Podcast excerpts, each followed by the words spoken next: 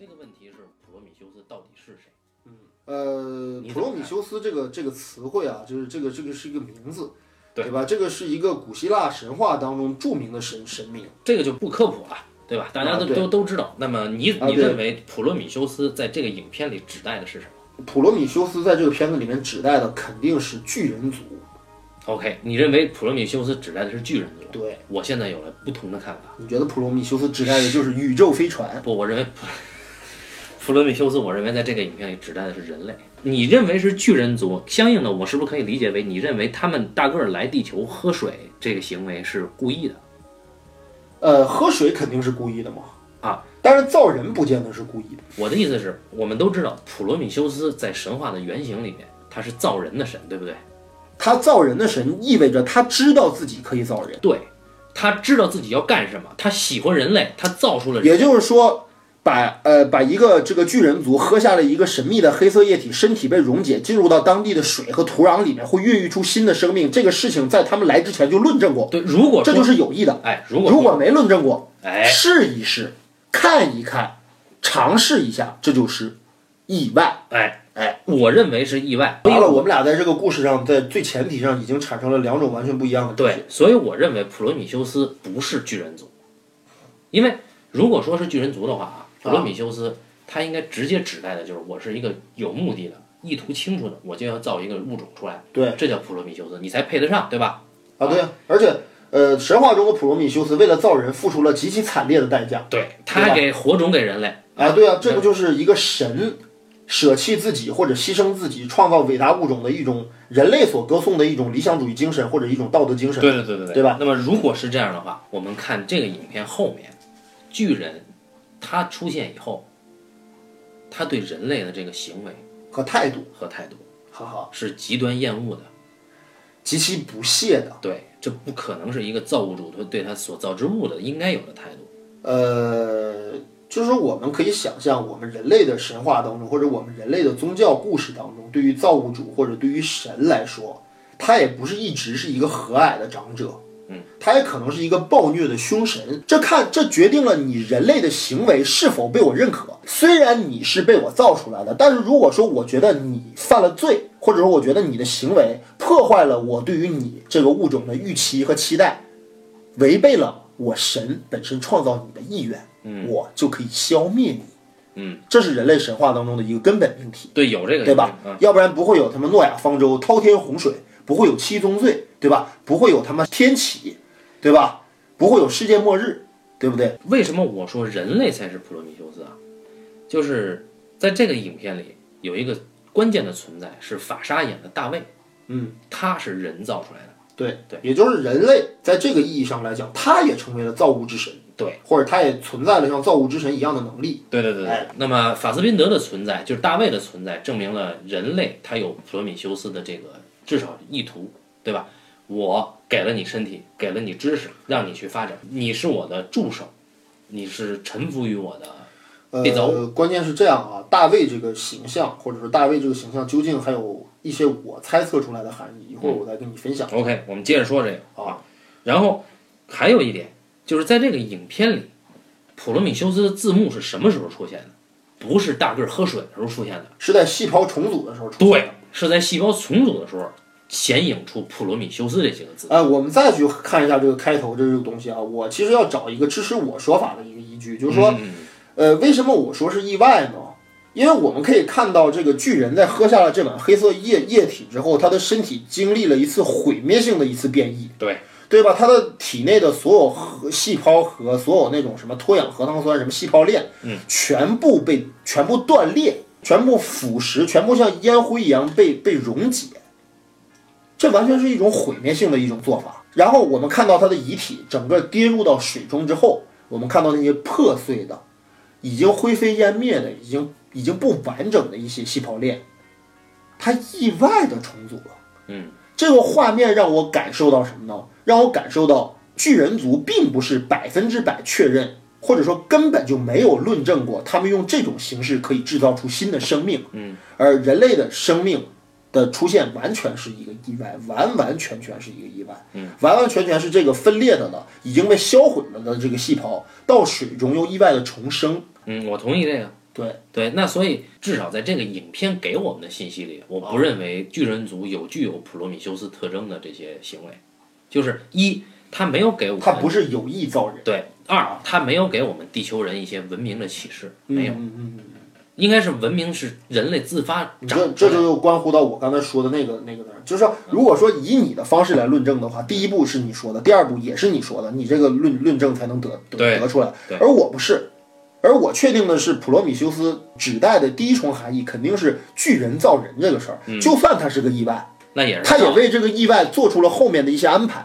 比如说来到地球画壁画，比如说来到地球了之后，哪怕就来过一次，哪儿他给说了他来到地球画壁画啊没说，但是问题是我推测是这样的。啊？对呀、要不然的话，人类不会产生这个这个这个依据，也不会有这个韦兰德集团根据这么一个壁画就到外太空去寻找巨人，好，也不会有这个行动。那么我们接下来说另一个话题，这都是息息相关的哈。嗯大个儿在来地球喝的那小碗里边装的那个液体，嗯，跟他妈的 LV 二二三星球那个石窟里边那个柱状体里面的黑色的水是不是同一个东西？呃，从形态上来看，肯定不是。嗯，为什么呢？因为我们看到就开场当中就是这个呃服毒哥对吧？服下的那个就是碗状的那个那个黑色液体啊，嗯，它打开了这个这个盖子之后呢，那个好像是发生了一些变化。液化了，是液化了也好，还是凝固了也好，还是里面本身是一种微生物体，它已经会移动，嗯对吧？那个那个是反正很恶心啊，那就很像你你从冰箱里边拿出一个东西，它化了的感觉。对对对，很像那个感觉，就是说它这个不管是气化还是遇到了空气之后液化了之后，这个东西我觉得啊它肯定是巨人族研制出来的一种东西，就它不可能是呃巨人族那个世界当中产生那种天然的东西，嗯，它是一种由巨人族研制出来的东西。那这个东西的功能是什么？我们看到了，这个功能就是非常可怕，可以溶解生物体的细胞，可以让一个生物体的基本的生物结构彻底瓦解。嗯，哎，但是我就是我回到我刚才那个论据当中说，就是回到我第一个观点当中说说，就是它可以分解，但它是否能重组不知道。哎，对，呃，如果说这个黑色液体是巨人族它有意研制出来去播撒新的生命种子的这样的一个，就是长期的一贯的一个行为的话，那么我感觉好像他们不用表现的那么悲伤。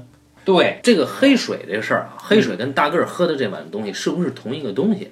这个事儿啊对我说的第一个，这就是我说的第一个形态不一样啊，因为那个黑色碗碗状的那个这个这个伏毒哥喝下的那个碗状里面的东西，很像一种蜂王浆或者一种粘稠状的一种带有微颗粒状的一种东西，而这个柱状物体所蕴含的这个黑色液体是一种粘稠状的，纯度感觉很高的一种像石油一样的东西，形态不一样。我为什么说这个是关系到后面？啊。因为在这个 LV 二二三星球洞窟里边的这个黑色液体，啊毫无疑问是它产生了异形，对不对？不管是由蚯蚓和这个黑色液体结合变成了那个蛇形的东西，嗯，还是由黑色液体和那个地质学家结合变成了那个僵尸类的东西，对。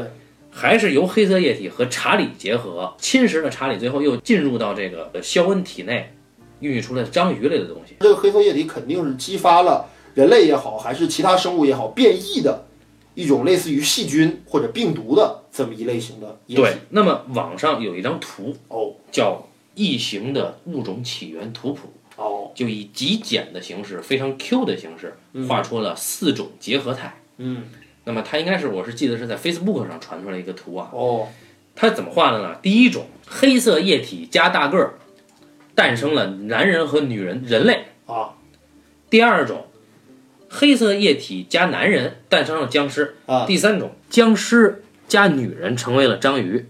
第四种是，章鱼加大个儿成为了异形。哎，对，这是他妈扯淡。我觉得这个图谱有一个最最根本的问题，就是回到刚才我说那个问题啊，就是说柱状物体的黑色液体跟大个儿喝下的碗中的黑色液体不是同一种物哎质。，这就是问题了。因为什么？因为最直接的一个东西，就是说一个生物体喝完了这个东西之后，它产生的效果不同啊，对呀、这是作用不同啊。大个儿喝完了之后是什么呢？是身体溶解，对吧？身体分解。那么人类其实是一个跟大个儿基因 DNA 链已经完全一致的这么一个生物体。那么如果说这两种物体是一种物体的话，那人类接触到了这个黑色液体之后，接触到了柱状物的黑色液体之后，应该什么呢？应该跟片头的大个儿一样分解。这是这才是如果是同一种东西的理论。这是反驳论据一啊，我还有二。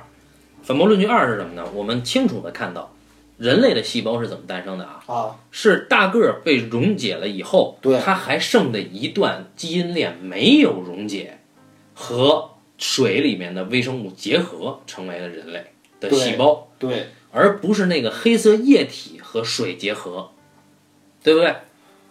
也不是那个黑色液体和大个儿结合产生的，因为很清晰的是那那一段的细胞链并没有被黑色侵哎，蚀。我们用一个化学的角度去理解啊，其实这两种物质从形态上的差别，就像什么呢？就像药和疫苗的差别一样，或者说药和病毒的差别一样。嗯，对吧？大概可以什么药药可以什么？药可以导致你身体里面的细胞组织产生变化。病毒本身是一种生命体呀、对吧？它感染了你之后，可以变成一个新的形态，这个东西是另外一个一个一个情况然后这个图呢，当时当年在网上就疯传这个图，啊。大家都觉觉得好像这么解释是说得通的，顿时就懂了。其实其实是说不通。其实不对啊，对，实其实这是两种东西，那就涉及到另外一个很重要的问题了。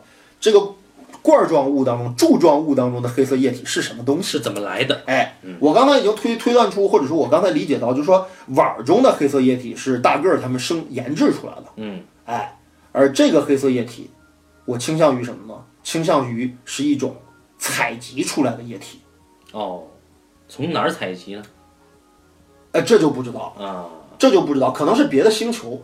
还有一种可能，我刚才说到了，就巨人族是被迫流散到其他星球，在其他星球上播散种子，或者是播散可能存在的生命体的。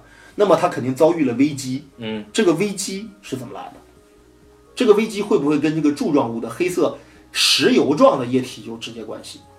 那如果说这个真是一个危机，且跟石油状的有关系的话，啊，那它为什么大个儿在片尾要开着这个飞船到地球来？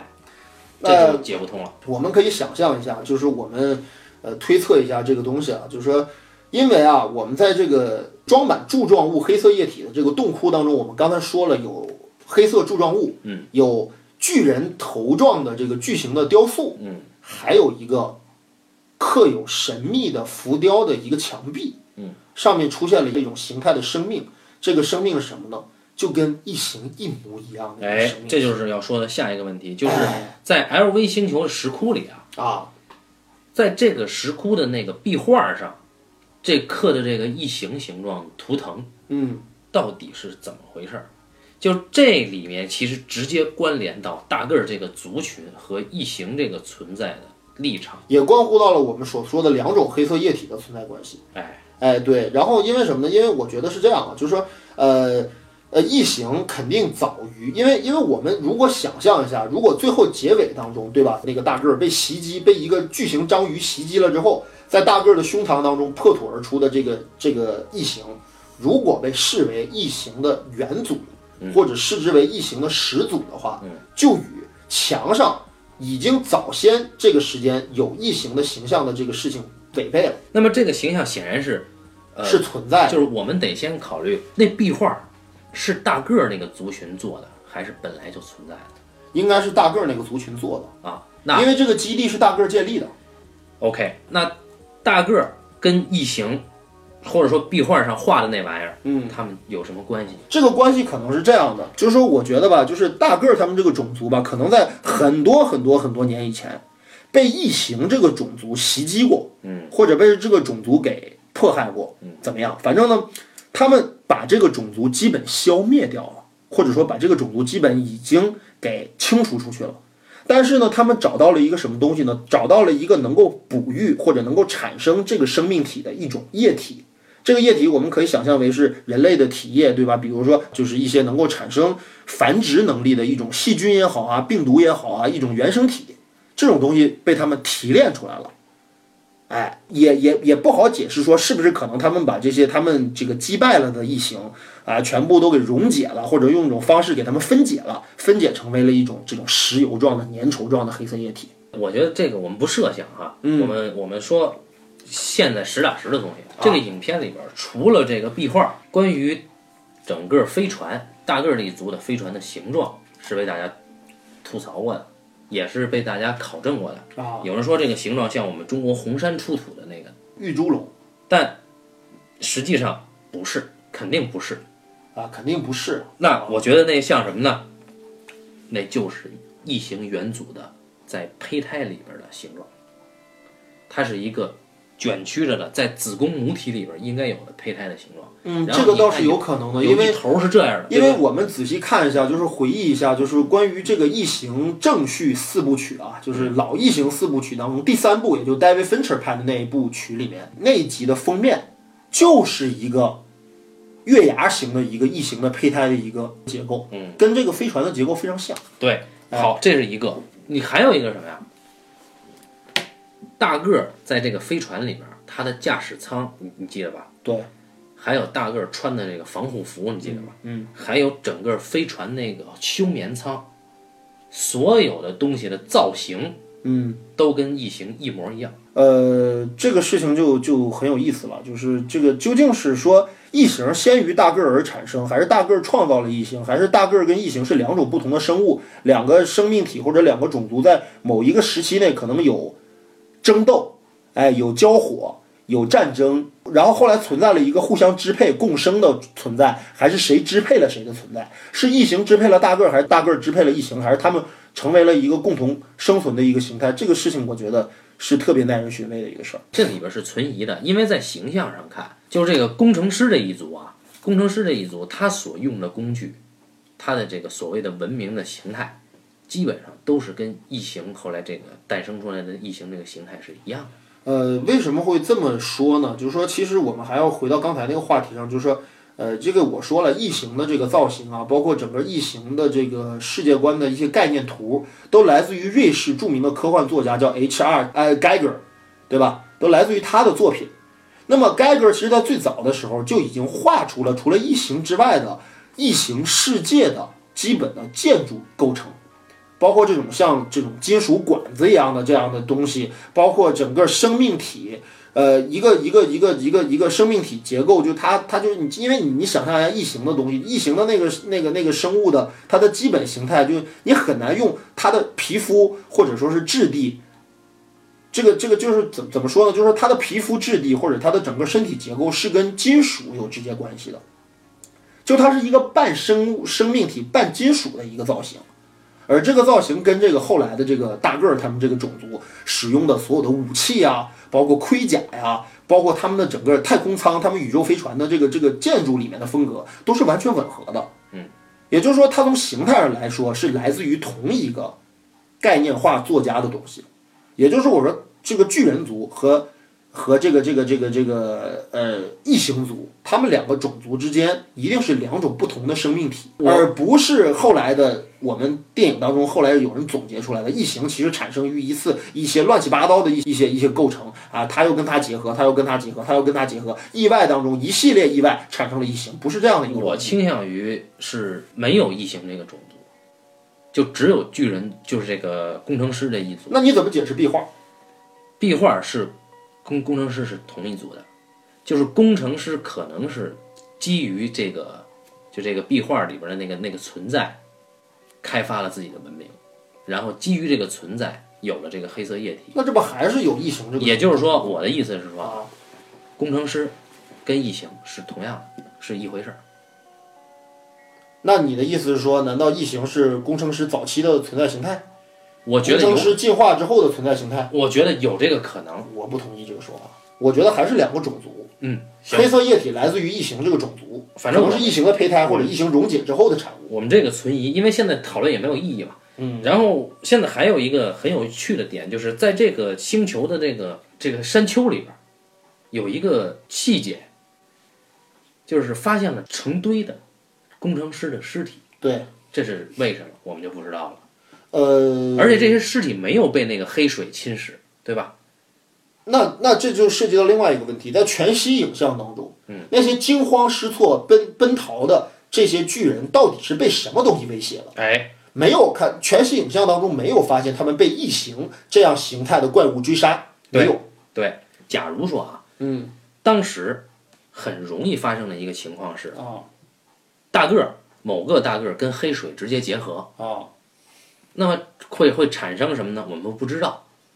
但是现在发发现了什么？就是没有这种事情发生，对不对？黑水就是黑水，大个儿就是大个儿，大个儿跑可不一定是因为黑水。呃，对吧？但是如果说要这么解释的话，那么那么其实就存在这么一个问题，就是说为什么全息影像当中，假定啊，如果存在一种邪恶的生命，或者是存在一种具象化的生命在追杀大个儿，那么那个意象就不存在？现在我倾向于认为这是大个儿族群的内讧，哦，你说是一次军事政变屠杀。分裂，对，屠杀或者分裂，那是哪一伙杀掉了哪一伙？那咱就不知道了。那也就是说，是不是你的解释就是说，OK，可能大个儿种族当中出现了内部分裂，嗯，反对派被消灭干净了，但却还留下一个在休眠舱里了，剩下的人已经把消灭完了之后就离开了这里，离开了 LV 二三三，到了别的地方去。所以才有续集嘛，就是肖恩博士他要问为什么神造了我们？那你要这么解释的话，我们就产生了另外一种可能性的读解，就是说大个儿族群当中形成了两派，一派是和平主义者，他们觉得不应该消灭人类；另一派是毁灭人类的这个这个立场。但但然后这两派之间在 LV 二三三那儿发生了一次内讧和军事政变。对，主张和平的大个儿把主张战争和毁灭的大个儿消灭了。我我我离开了这里，留下了一堆黑色的罐子和遗骸，然后这个爱好和平的大个儿们离开了。呃，这个我就说不好了，就是说他们到底会不会因为人类这么卑贱微小的生物去做这个争论？我觉得不一定。那那我还要这么说呢，就是如果你从一个消灭论的一个角度来说的话，我们已经看到了大个儿在两千年以前的科技水平，嗯，就已经比两千年之后人类找到他们这个遗骸的时候的科技水平要高了。嗯，消灭这样一个种族用得了这样大费周章的用一些黑色罐子，又去投毒，又让他们可能会产生变异，这样复杂的手段去消灭人类吗？对对对，所以我不认为那个哥们儿带着这一堆黑色罐子去地球是为了消灭。我也觉得消灭人类这个说法有一些站不住脚。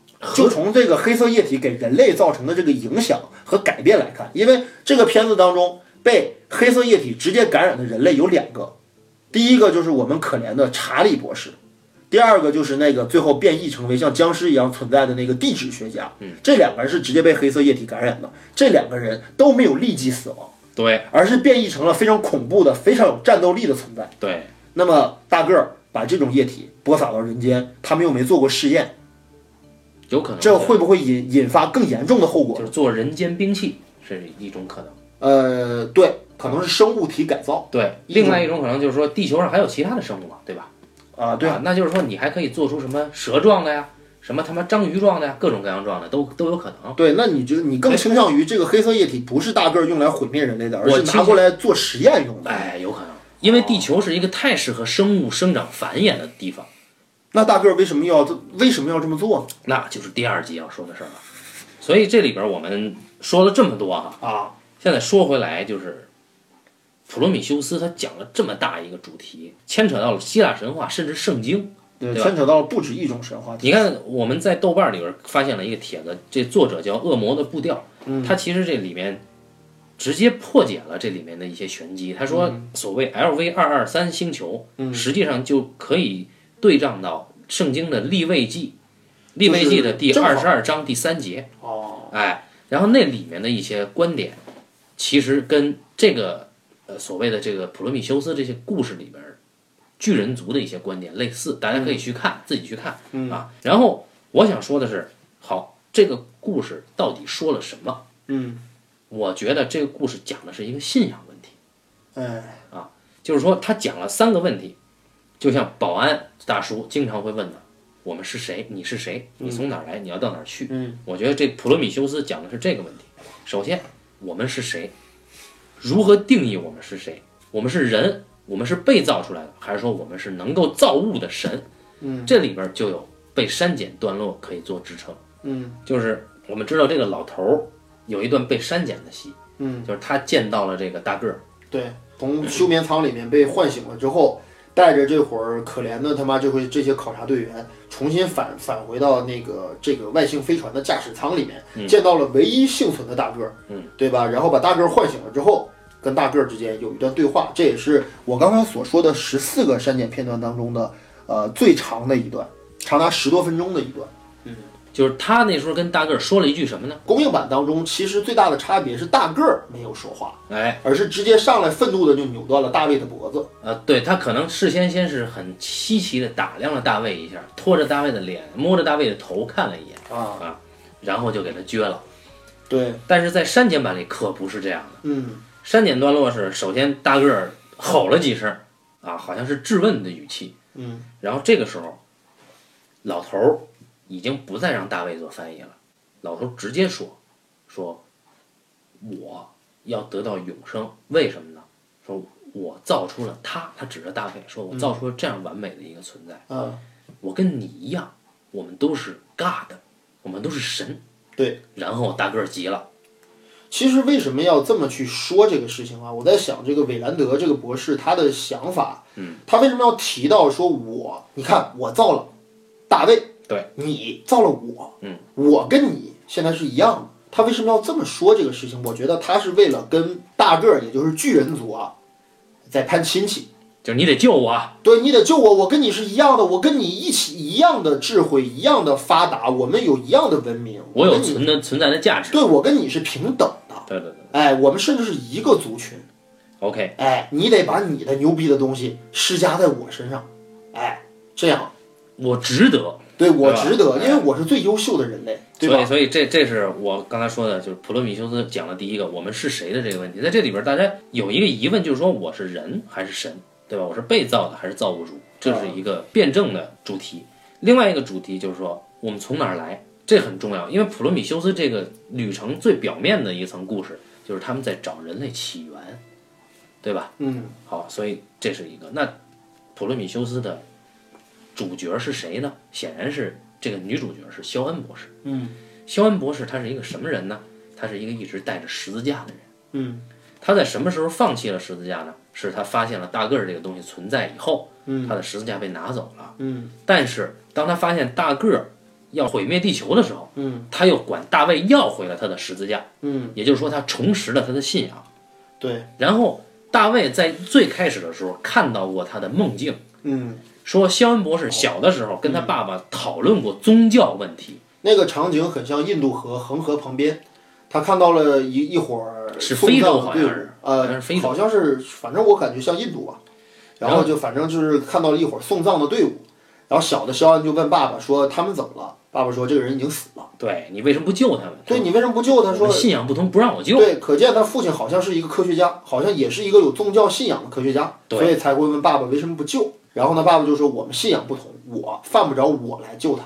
所以哎，这个肖恩博士他一直有一个心结，就是说我们是为什么存在在这个世界上，嗯，然后为什么在最关键的时刻、性命攸关的时刻，他都要质问大个儿这个问题：你为什么造了我们，要毁灭我们？对，然后以至于整个这个故事发生完了以后，这么大的一件事情，他差点九死一生之后，他没想着回地球，他说我不回地球，我要去找大个儿。的起源。对，为什么？所以他是一个求索的人，他要问我们从哪儿来。我觉得肖恩肖恩博士他下一步要做的事儿，实际上也是观众最感兴趣的事儿。嗯，就他问的这个问题很终极。就刚才我们不管从哪个角度去分析这个故事吧，你都能难以得出这个统一的答案。对就大个儿是有意造人，还是有意毁人？对，是无意造人，还是为了能够拿人做实验？这些逻辑都是不一样的，推导出来的结论和动机都是不一样的。我们说也没有意义，我们做这种猜想。对，其实但是问题是，这个片这就是这个片子有意思的地方，就是说他给出了一堆的信息，可这些信息都没有终极的指向和明确的解释，你怎么解释都行。你怎么解释都可以。这就跟我觉得你们上次聊过一期关于哭声的那一期的有一个很大的差别。嗯，我觉得哭声啊，典型的属于什么呢？典型的属于你可以用很多角度来解释这个文本，嗯，可是却发现怎么解释都解释不通，这就不是多义性。多义性真正的解释是像普罗米修斯这种，你怎么解释都有一个能够自圆其说的解释。哎，OK，它的这个逻辑链条确实有缺失，但问题是缺失到最后不是形成了一个自相矛盾的一个结论，而形成了一个你的逻辑结论和我的逻辑结论，他们俩的逻辑结论都是一步一步推导出来的，而不是说推导出来的是一个相反的东西。哎，对。那么我们再说普罗米修斯这个故事主题，还有一个组成部分就是我们要到哪儿去的问题。嗯这就是说，未来那么这个这个代表人物是是谁呢？还是这个兰德先生？他想干嘛？他想永生，所以他的到哪儿去？他想永远活着。其实韦兰德的这个这个愿望或者他的这个这个诉求啊，是他一厢情愿的诉求啊。因为大个儿我们看到了，他也不是永生的，大个儿也会在某些时候会死。这个片子没有提供任何大个儿可以长生不老吧？就是说，就是就是说他可以不生病，可以可以永世万年的存在，没有。没有，大个儿也会遭遇疾病，嗯，也会被杀杀掉，对吧？也会身首异处，像人一样死去，对不对？也像人一样，在一个休眠舱里面，他妈可以过很多年之后再出来，对不对？但是没有一个证明可以表示出大个儿可以永生。所以他制作他作为人类的悲哀嘛，就他对是一厢情愿的想要求永生。其实这东西可能造他的都不知道，都没有。对哎，所以大个儿其实面对着这个老头儿的这个诉求，或者他在那儿说的这些话之后，也是一脸懵逼或者一脸不屑。哎，哎对。那么还我不知道你在说什么。就是跟永生类似的一个行为是什么呢？嗯，造人。就是说，我的生命应该应该以什么去延续呢？两种，要么是正常的人类生物繁衍，嗯，要么是我造一个我认为更完美的，比我生孩子这事儿更完美的，就是造一个 AI。那这里边就有两个结果，一个是他繁衍出来的叫理查兹·塞隆这么完美的一个女人，女孩儿，但是他不喜欢她，嗯他看不上她。嗯，另外一个是他造出来的是如亲子一样的大卫，法沙演的这个人。这个事情就挺特别有意思了，因为它涉及到一个关于生命形态的一个终极探讨。嗯，对，就是说，如果说人类是大个儿无意间以造出来的，对吧？人类继承了大个儿的某些优点，但是好像又没有大个儿那么完美，或者没有大个儿那么高级。嗯，那么这个这个种族或者说这个生命体就应该被毁灭吗？或者就应该被淘汰吗？或者被当成实验品去再一次改造吗？好像不是，这个生命只要存在，它就有尊严。那么我们就想到这个问题了，就是说关于这个人造人，鸭有没有尊严？哎，这是一个对仗的结果。鸭有没有生？对啊，就是大个儿在大个儿的眼里，人类没有生存的价值，那在人类类没有跟自己平等的生存价值，对，在人类的眼里，大卫也没有，也没有。嗯，这就是一个鄙视链。因为查理说，查理当时说说，啊就是那个大卫问为什么要造我，查理说是因为我们能造，对，多么残酷！就你毫无意义，哎，我们能造就把你造出来了，你然后存在毫无价值。然后呢，我们可以从另外一些细节当中可以推断出来，其实好像大卫啊，就是韦兰德先生早年自己的形态。嗯，韦兰德先生是根据自己的样貌，年轻时候金发碧眼、帅气，对吧？啊、风度翩翩的这个充满博学的睿智的形象，捏出了大卫。大卫实际上代表着韦兰德先生对于自己生命延续的另外一种探索可能。但是这种延续，就像韦兰德先生自己讲的那样，这种延续仍然不牛逼，仍然没有让我这个本体继续延续下去更牛逼。哎，他不管是生孩子，还是造一个跟自己一模一样的一个人造人，都不能满足于他对于永生这么一种可能性。对，所以他们在这个影片里，他们都没有存在的价值，就他们都死了。其实这是人类的，就是在整个二十世纪，整个这个物理学这个理论物理学有了最重大进步之后的人类的一个根本焦虑。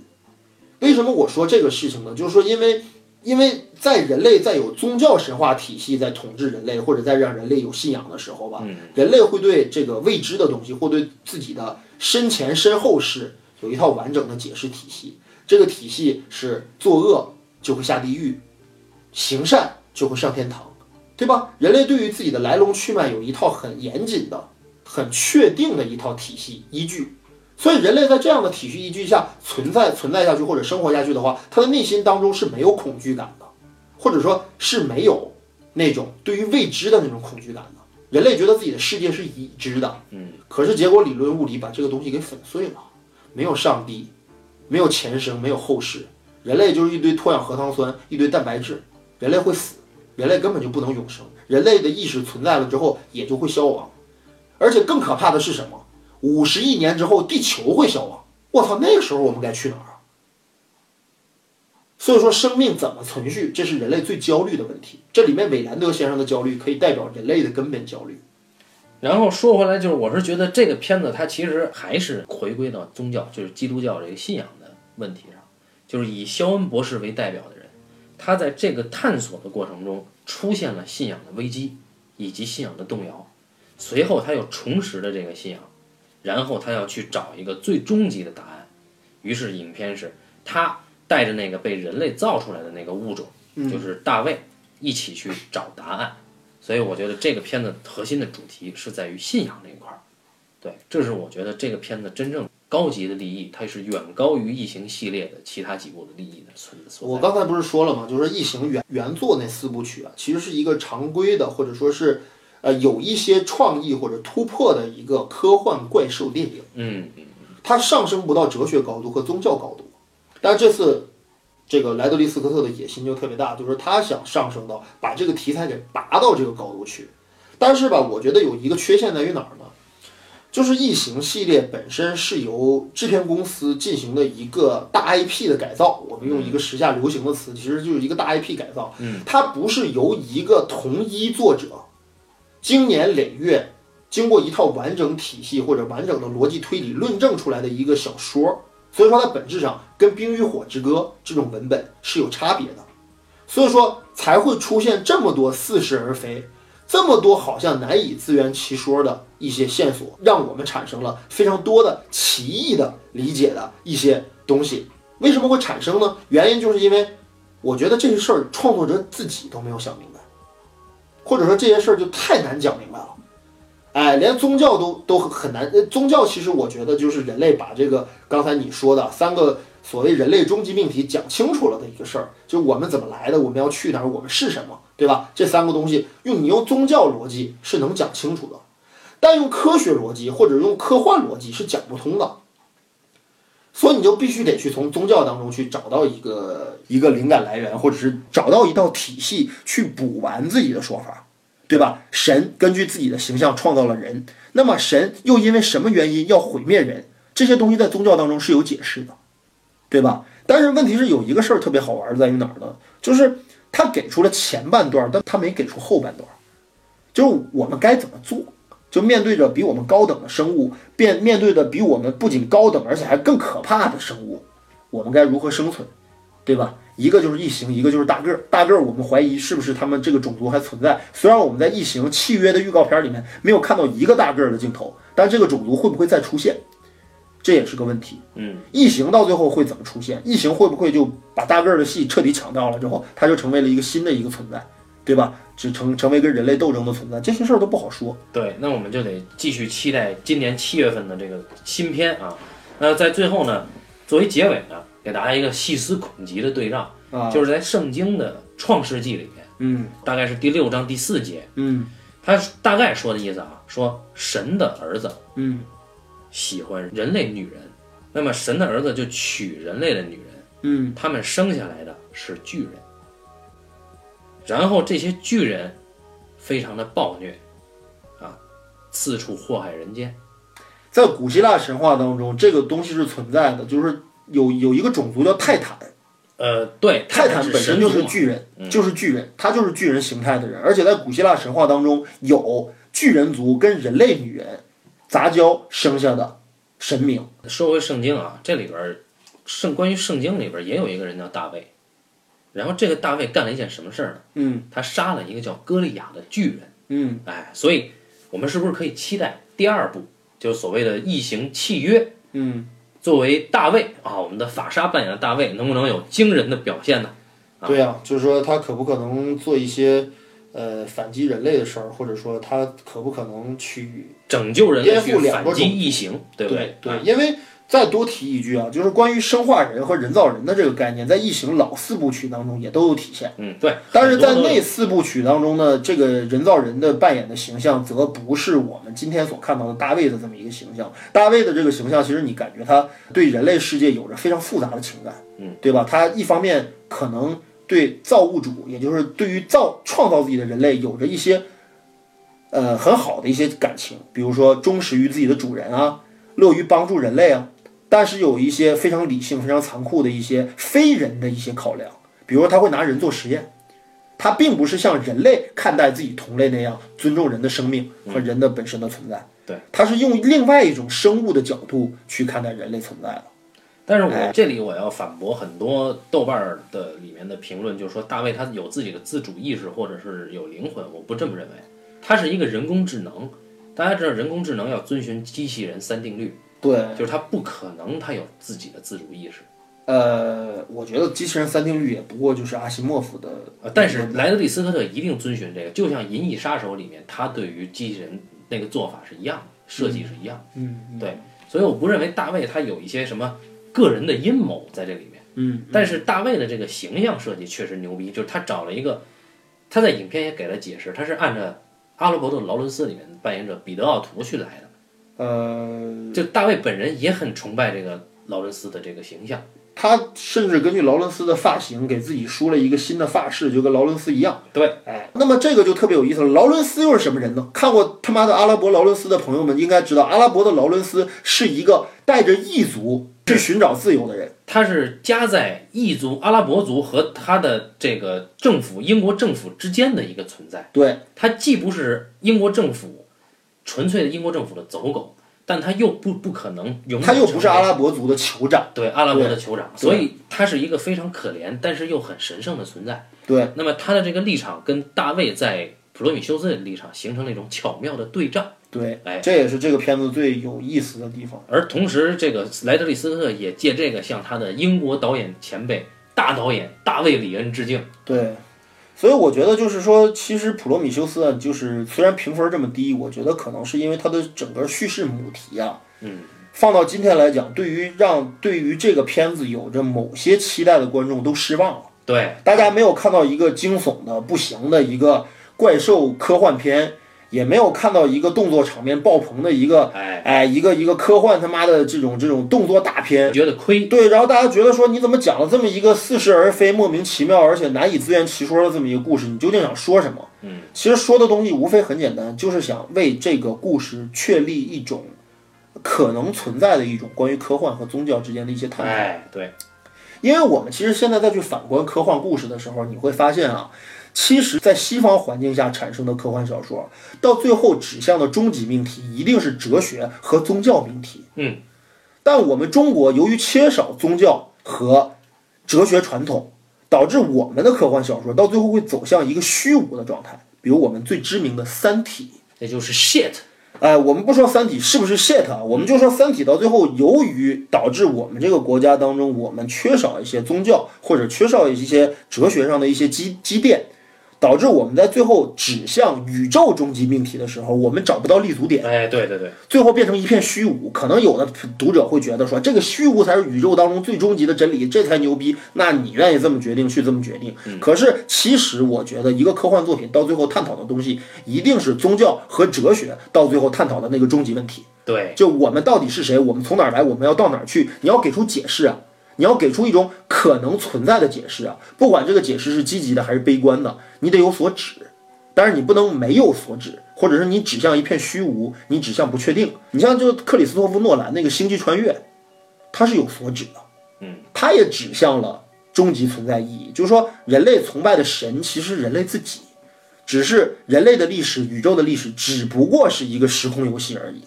这是它的指向。那异形又给出了一个新的指向，而这个指向，而我们刚才通过综上所述吧，觉得这个指向来自于关于宗教的一个终极探讨。对对，好那么我们今天这一期大费周章啊，聊了这么多的东西，而且我我觉得还有好多东西都没聊完。嗯嗯，也是还有多东西都没聊完。也是算是给大家一种角度。那么就感谢大家收听这一期的半斤八两，再见。